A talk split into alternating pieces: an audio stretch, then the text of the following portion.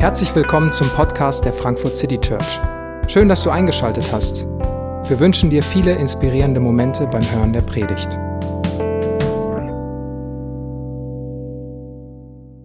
Jesus ist Gott mit uns.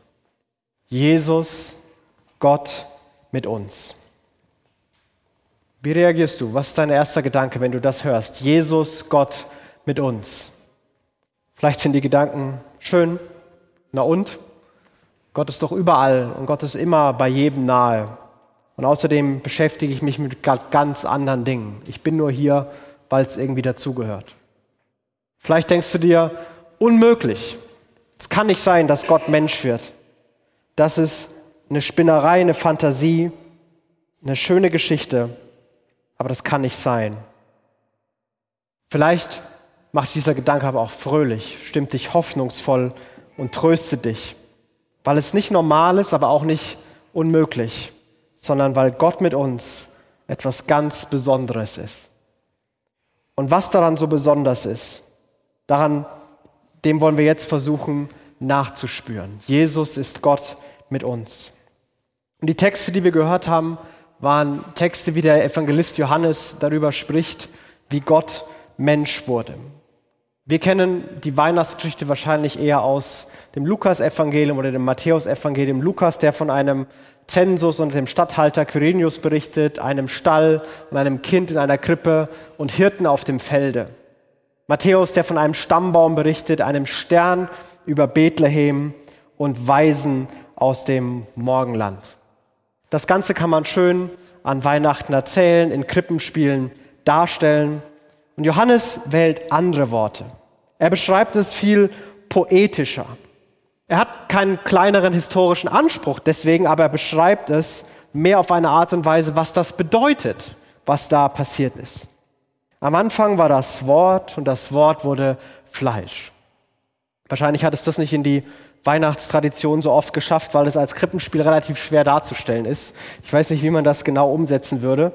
Aber seine Worte sind deswegen, glaube ich, nicht weniger nahbar oder zugänglich für uns. In ihm, in Jesus war das Leben und dieses Leben war das Licht der Menschen.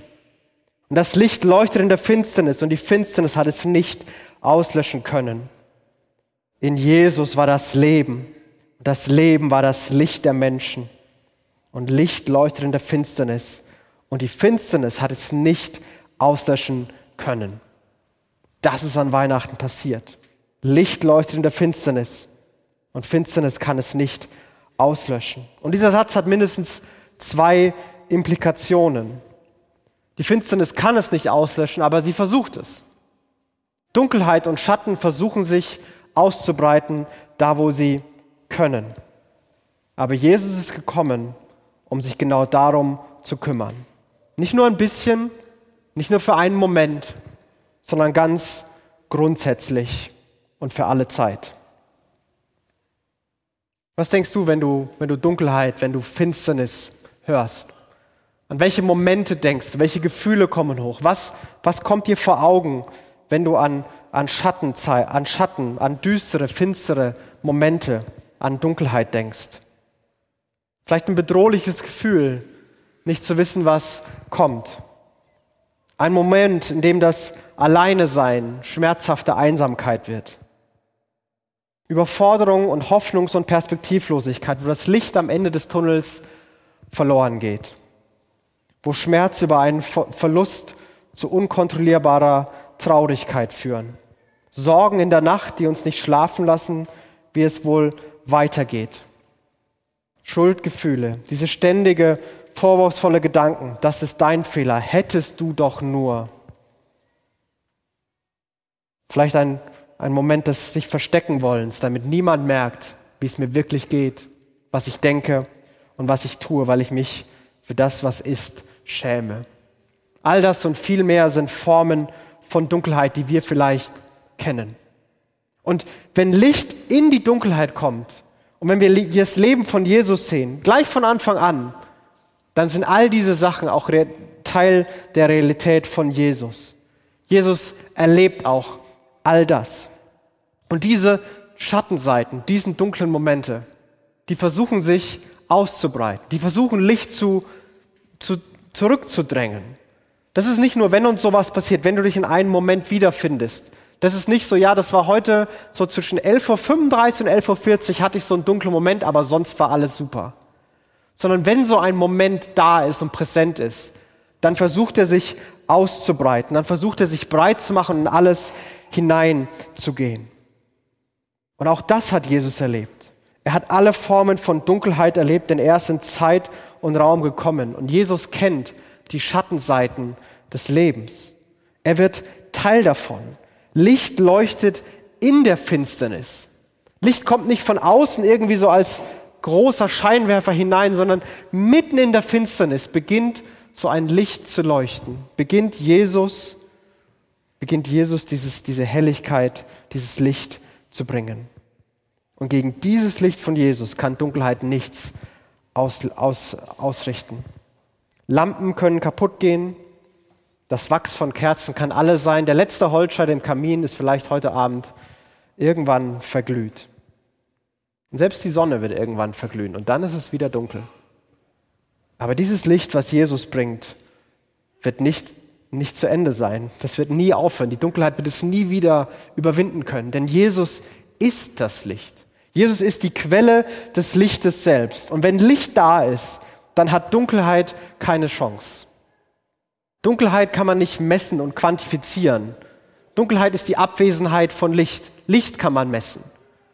Und wenn Licht da ist, dann ist Dunkelheit weg. Das ist physikalisch definitionsgemäß einfach so. Wenn die Lampe funktioniert und ich auf den Lichtschalter drücke, muss ich nicht hoffen und bippern und beten, dass die Dunkelheit vom Licht besiegt wird und es hoffentlich hell wird.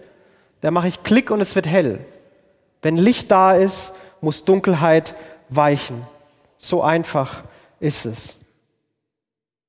Und Jesus kommt da hinein.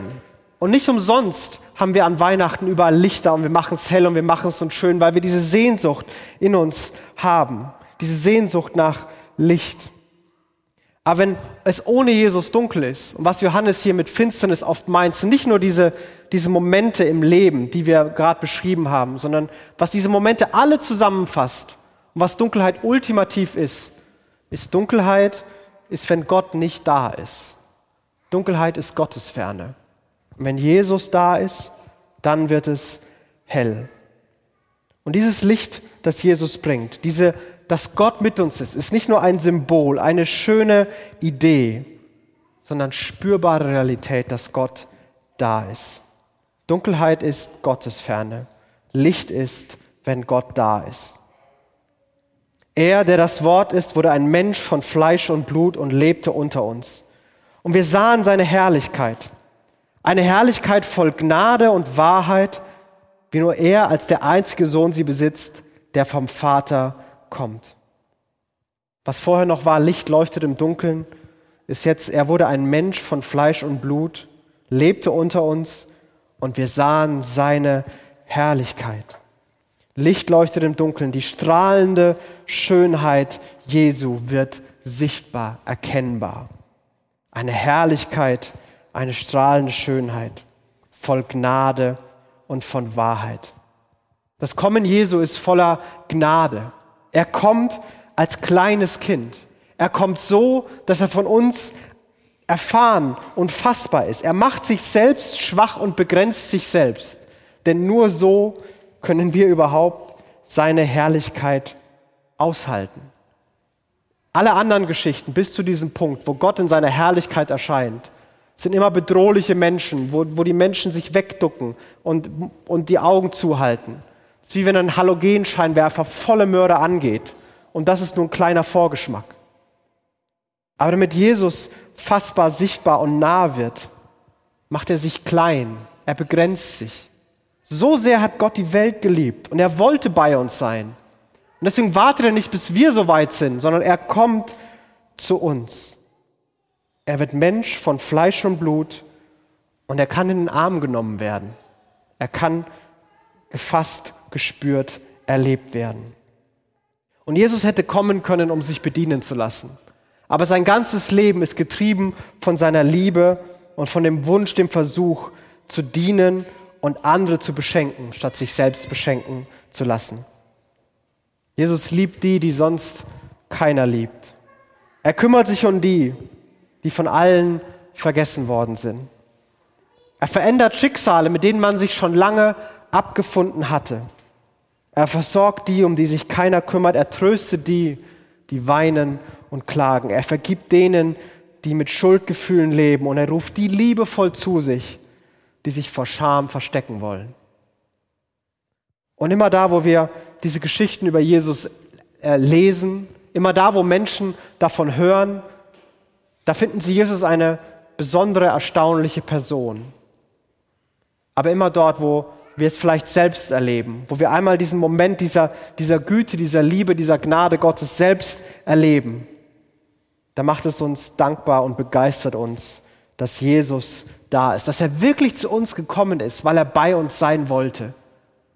Das ist die Gnade, die, die da aufleuchtet im Kommen von Jesus. Er sich klein macht, um zu dienen und um zu beschenken.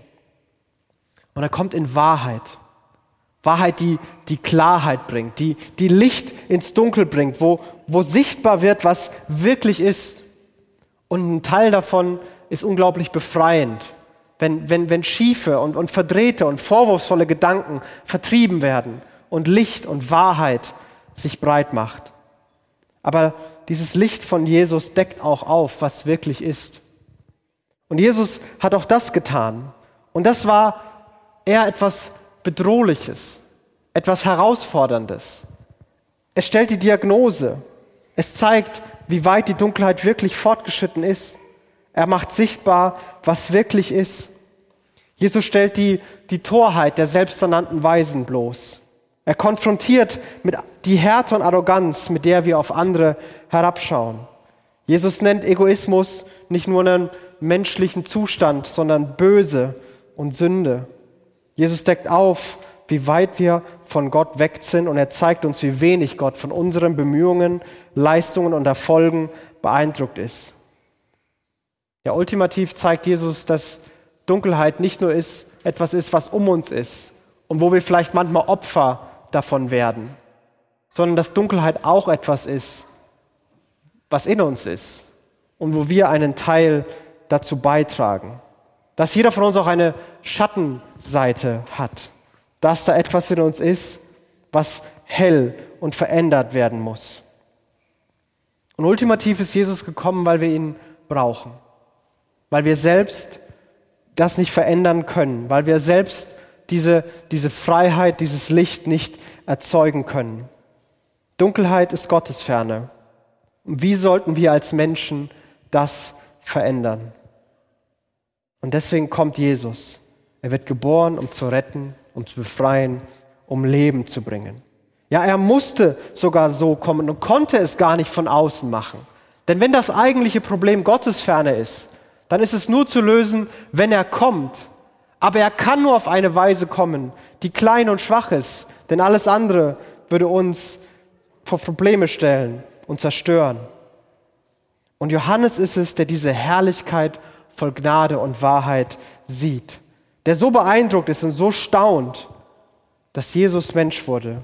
Wir brauchen dieses Geschenk des Lebens und nur er kann unser Dunkel hell machen.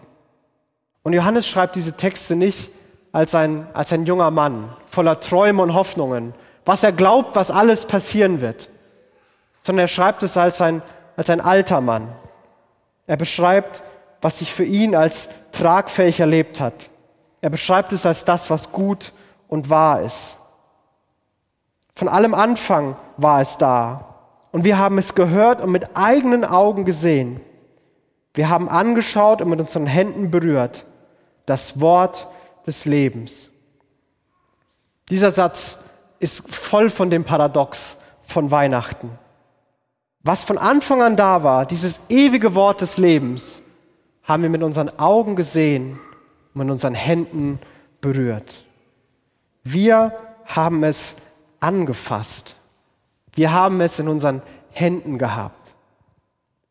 Das ist ein bisschen so, als würde man sagen, wir haben die Sonne angefasst und es war schön warm gewesen. Wie soll das gehen? Nur wenn die Sonne sich an uns anpasst und sich so beschränkt. Und Johannes hat das erlebt. Das ist dieses Geheimnis, dieses Paradox von Weihnachten. Das Wort des Lebens in den eigenen Händen, der allmächtige Gott, ein kleines Kind, Jesus im Arm von Menschen, ganz nah und doch Gott.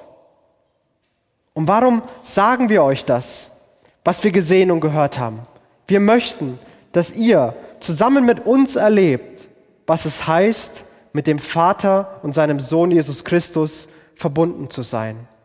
Wir schreiben euch diesen Brief, damit wir alle, ihr und wir, die Freude, die Gott uns schenkt, in ihrer ganzen Fülle erleben.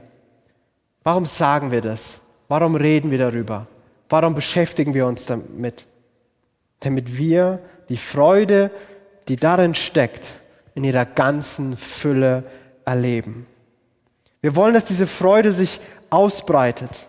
Und diese Freude breitet sich nur dann aus, wenn diese ständige Verbindung besteht, damit wir mit Gott verbunden sind und die Freude völlig erlebbar wird. Nicht nur ein kurzes Aufflackern, nicht nur eine schöne Idee, nicht nur ein kleiner Moment an Weihnachten, sondern eine Realität im Alltag. Freude, die sich im Alltag breit machen kann. Wir singen es an Weihnachten. Wir singen Lieder, die voll davon sind. Man kann eine lange Liste machen.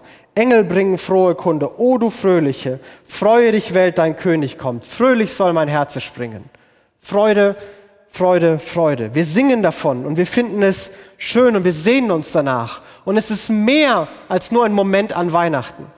Es ist mehr als nur eine schöne Erinnerung an, als ein, an eine Geschichte, die wir einmal im Jahr aus, aus, aus dem Hut zaubern und dann wieder reinstecken. Sondern es ist die Realität, dass Licht ins Dunkel gekommen ist, dass Gott da ist.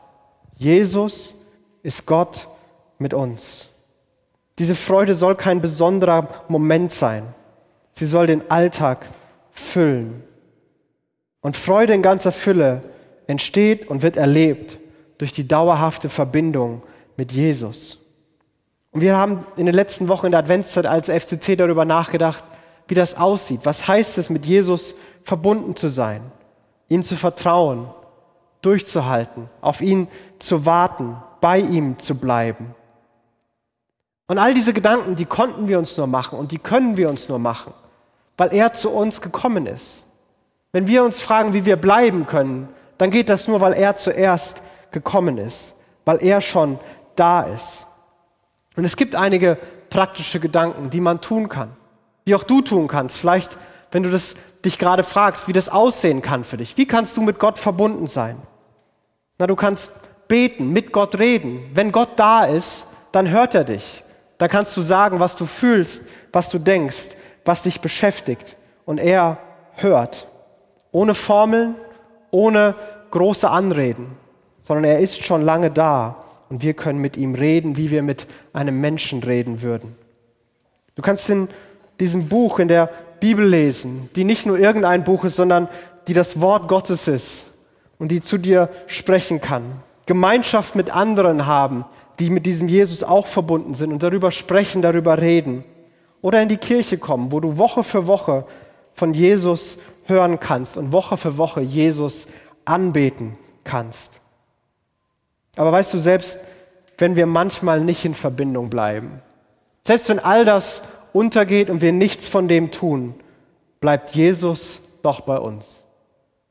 Ist Jesus doch weiterhin Gott mit uns. Und auch und gerade, wenn es gerade dunkel ist, ist Jesus Gott mit uns. Er kommt mitten in die Dunkelheit, auch in deine ganz persönliche. Finsternis schreckt ihn nicht ab. Er kommt damit klar. Er hat es erlebt und er tut es wieder und wieder ins Dunkel kommen und im Dunkeln bei uns sein. Wir müssen nicht mit einer Leiter und einem Rucksack voller guter Taten irgendwie uns um eine Audienz im Himmel bemühen, sondern Jesus ist schon lange zu uns gekommen und er beendet unsere Gottesferne. Und ein Moment, den Johannes mit, mit Herrlichkeit ganz besonders beschreibt, ist der Moment tiefster Dunkelheit, der Moment, wo Jesus am Kreuz sterben wird. Und du musst es dir vorstellen, dass da ein Mann am Kreuz hängt und Johannes schreibt mitten in die Dunkelheit verherrlicht. Da wird Gottes Gnade und Gottes Wahrheit ultimativ sichtbar. Da strahlt es in dem dunkelsten Moment. Jesus ist gekommen, um die Dunkelheit zu vertreiben, indem er in die Dunkelheit hineingeht und sie entkernt, indem er den Kern der Dunkelheit besiegt, den Kern der Gottesferne, indem er Sünde überwindet, den Tod besiegt.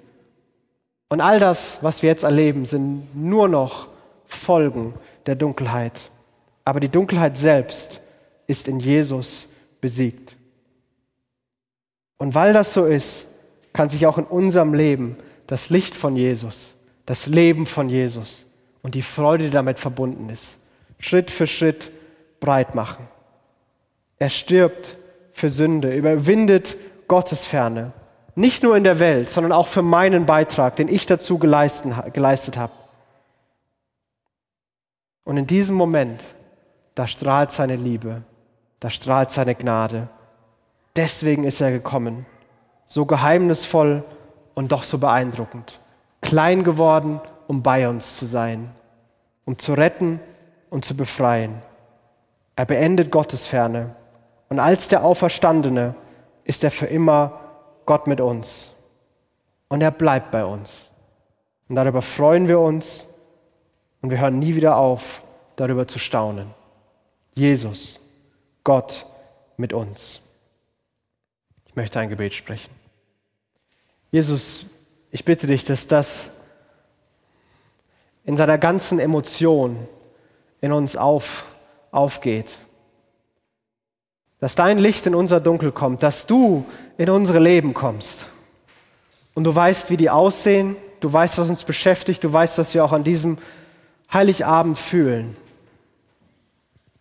Danke, dass du vor Dunkelheit nicht zurückschreckst. Danke, dass du klein wirst damit du in unseren kleinen Alltag hineinpasst. Und danke, dass du ihn mit deinem Leben und deinem Licht erfüllen wirst. Und so bitte ich dich, dass, dass jeder hier, jeder, der zusieht, das erleben kann. Die Freude, den Trost, die Hoffnung und den Mut und die Stärke, die in diesem Satz steckt. Jesus, du bist Gott mit uns. Amen.